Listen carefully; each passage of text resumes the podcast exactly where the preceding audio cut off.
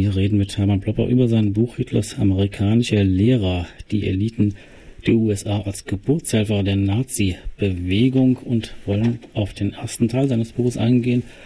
Ähm, du benutzt da auch den Begriff der Oligarchie. Kannst du den noch ein bisschen erklären? Ja, Oligarchie, aus dem Griechischen ist das wieder mal, ähm, Oligoi die wenigen und Archein äh, herrschen, also die Herrschaft der wenigen. Man spricht davon, ja, äh, im Allgemeinen, wenn auch diese Herrschaftsschicht nicht so besonders hervortritt, wenn sie aber diskret aus dem Hintergrund heraus regiert.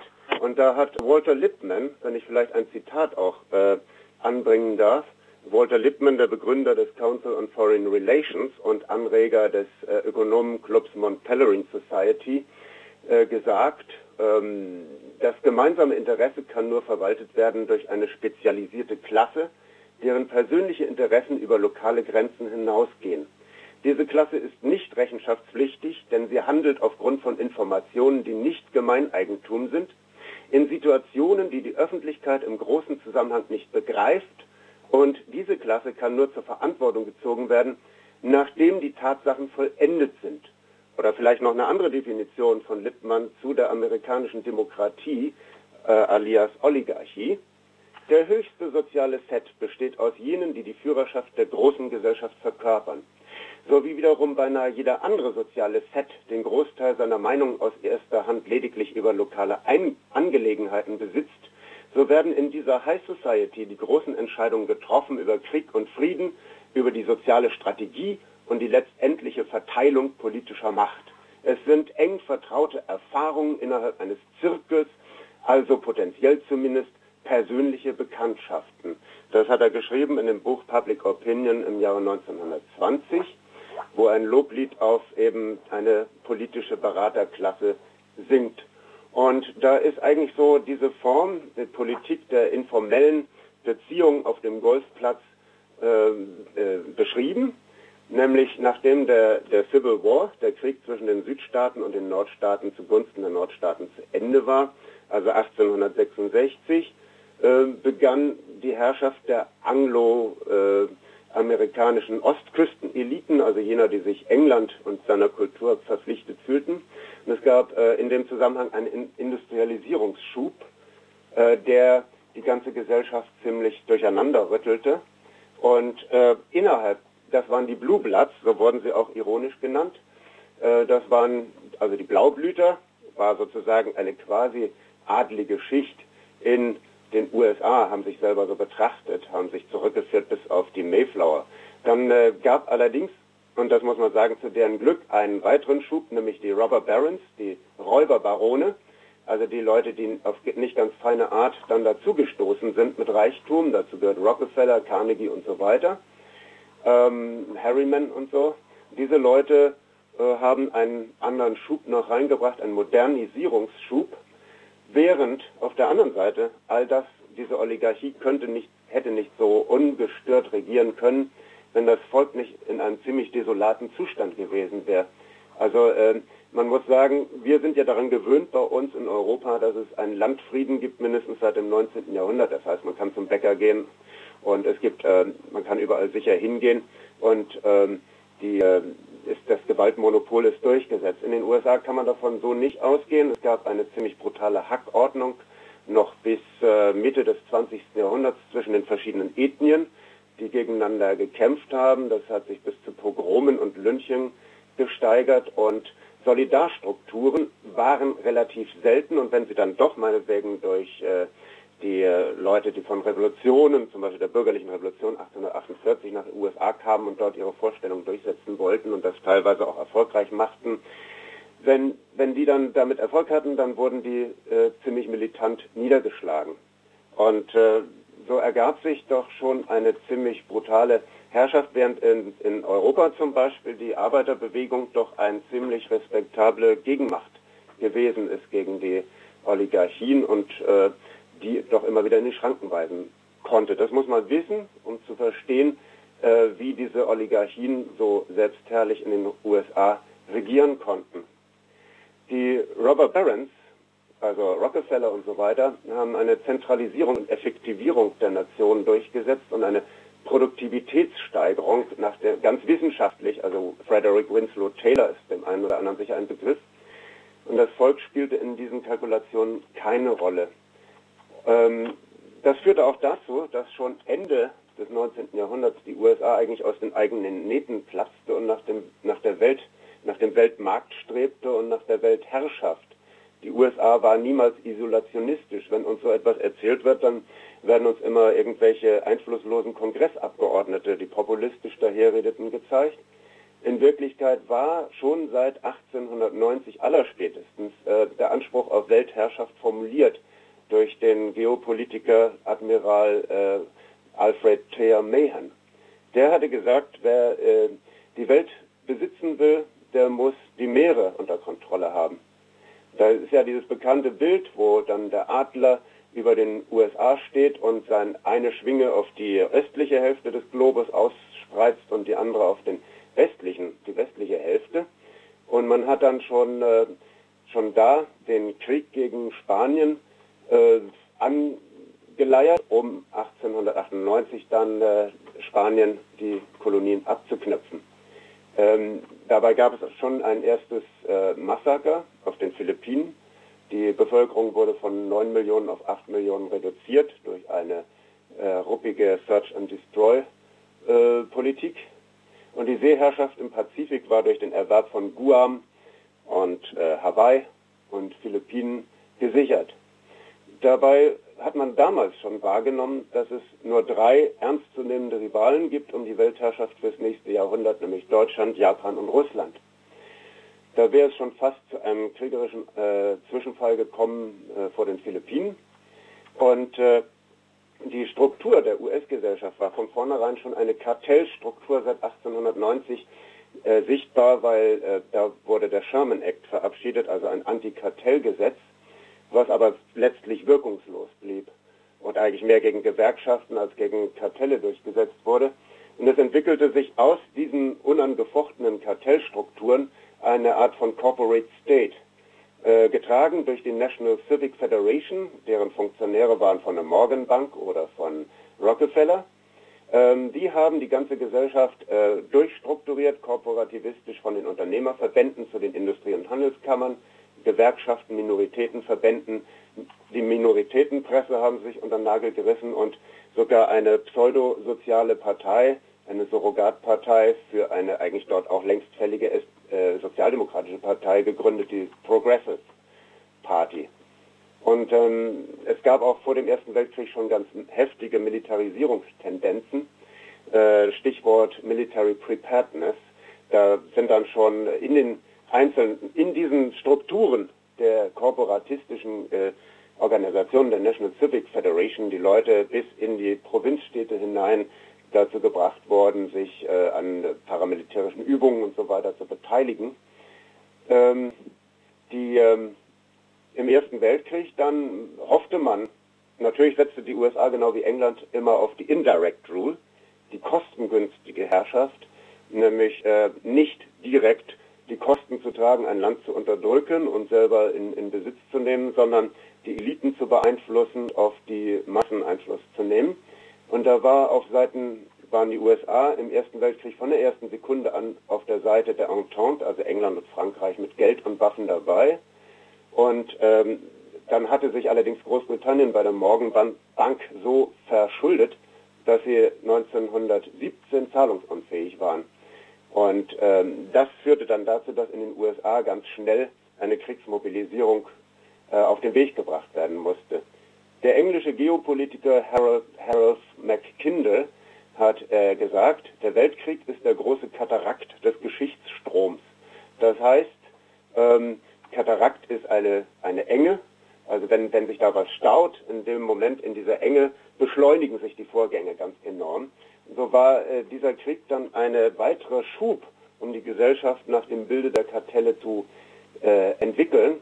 Die Kartelle haben nämlich dann in der privaten Organisation War Industry Board äh, die Macht ergriffen und haben äh, dort Verteilungskontingente, Produktionskontingente, sie haben die ganzen Unternehmen bis zur mittelständischen Wirtschaft in den USA unter ihre Kontrolle gebracht und haben katalogisiert und äh, dokumentiert und gesagt, haben auch beschlossen, die und die äh, Produktion ist nicht kriegsrelevant, die wird abgestellt. Ganze Zweige, die nicht passten, wurden abgestellt. Das sind Vorgänge, wie sie dann im, im, nachher auch äh, im Dritten Reich oder bei Mussolini sich ganz ähnlich abspielten. Ähm, ein weiterer äh, Katarakt äh, war die Erfindung der manipulativen Propaganda.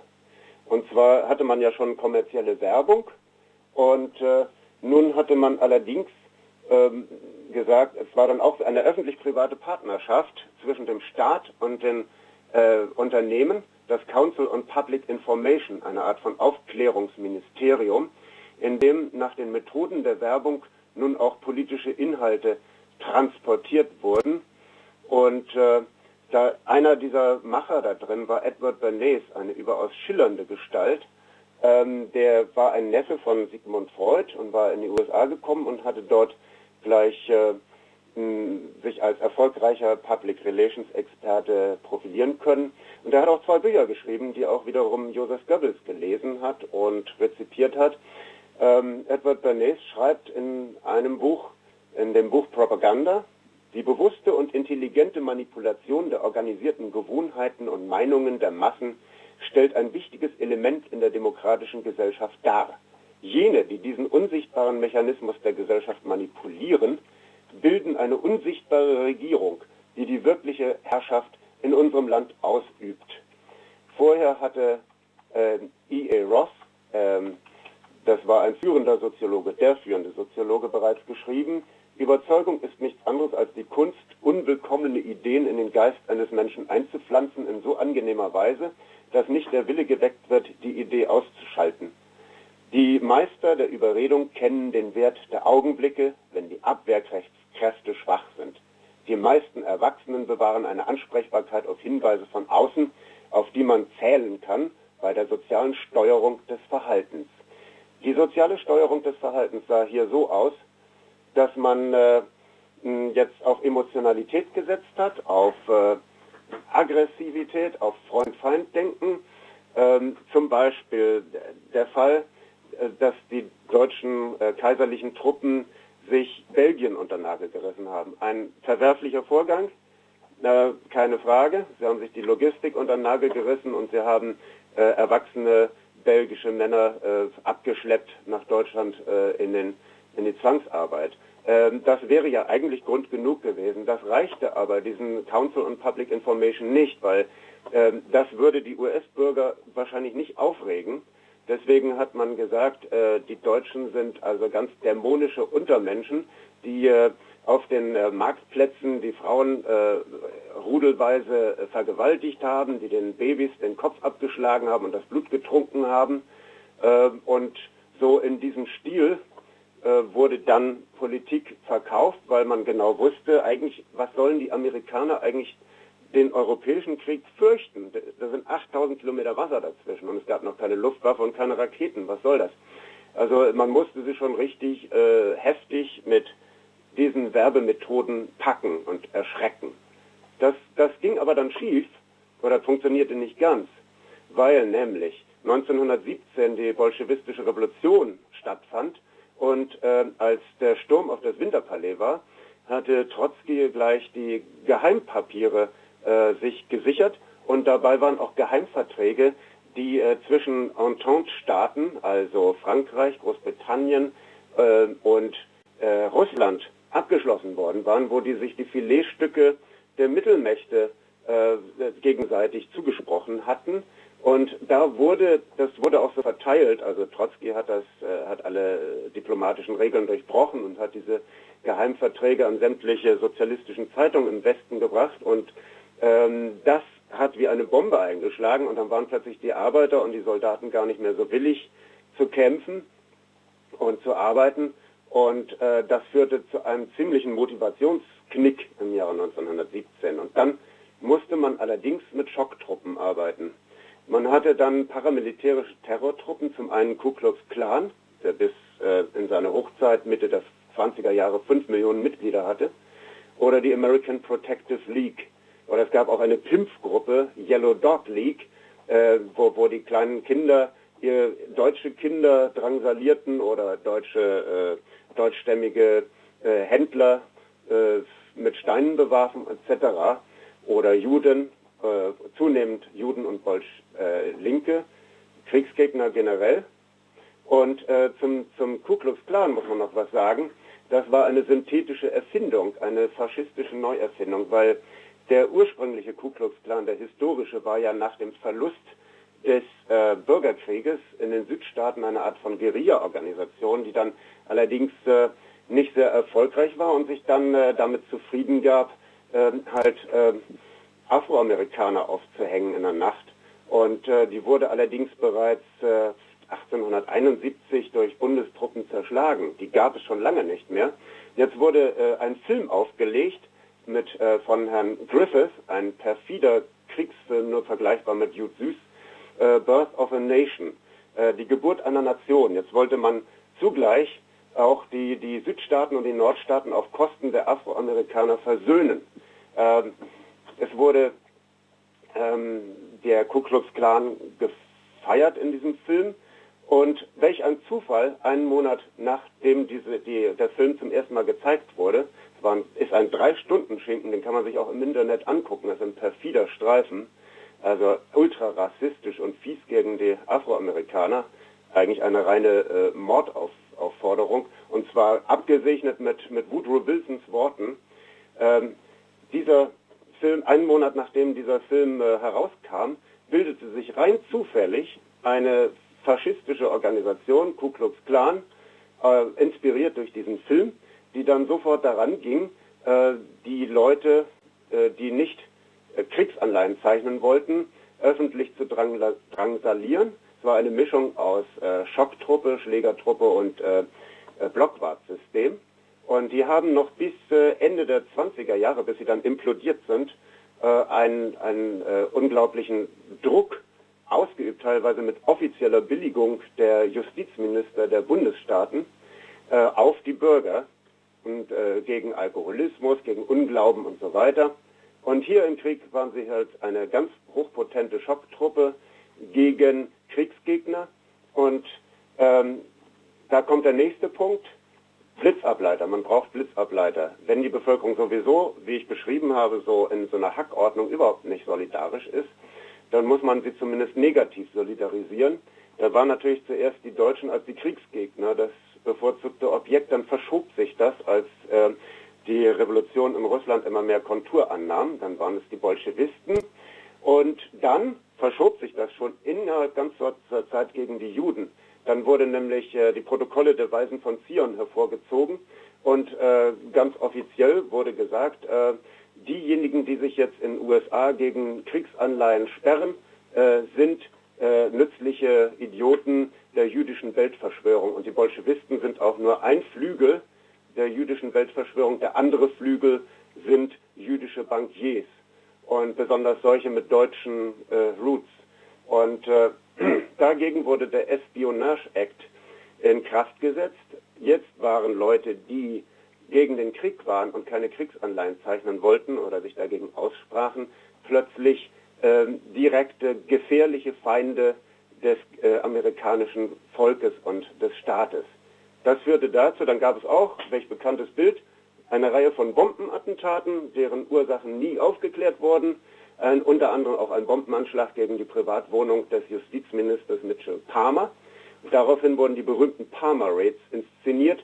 60.000 äh, Gewerkschaftler, Sozialisten, Juden und andere Bürger, die nicht ganz ins Bild passten, wurden interniert in Konzentrationslagern, in äh, verschärfter, äh, wurden auch gefoltert und äh, also unter anderem natürlich besonders hart gegen die unabhängige Gewerkschaft, die echte Gewerkschaft, die International Workers of the World, IWW, die Wobblies, und gegen sozialistische Parteien.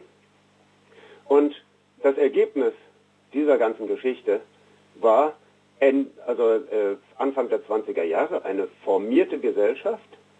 Ähm, das Volk war machtlos, desorganisiert und eingeschüchtert und äh, wurde höchstenfalls mit einer Surrogatpolitik abgespeist. Das war so der gesellschaftlich-kulturelle Befund mh, hm, in dem Jahre 1923. Der Zusammenhang, in dem wir dann im zweiten Teil die Einzelaspekte, zum Beispiel der nationalen Effizienzsteigerung in den USA, beschreiben werden. Hm. Soweit ähm, Hermann Plopper äh, zum ersten Teil seines Buches Hitlers amerikanische Lehrer. Und nach der Musik wollen wir dann über den zweiten Teil reden, der überschrieben ist mit dem Titel Auslese und Züchtung.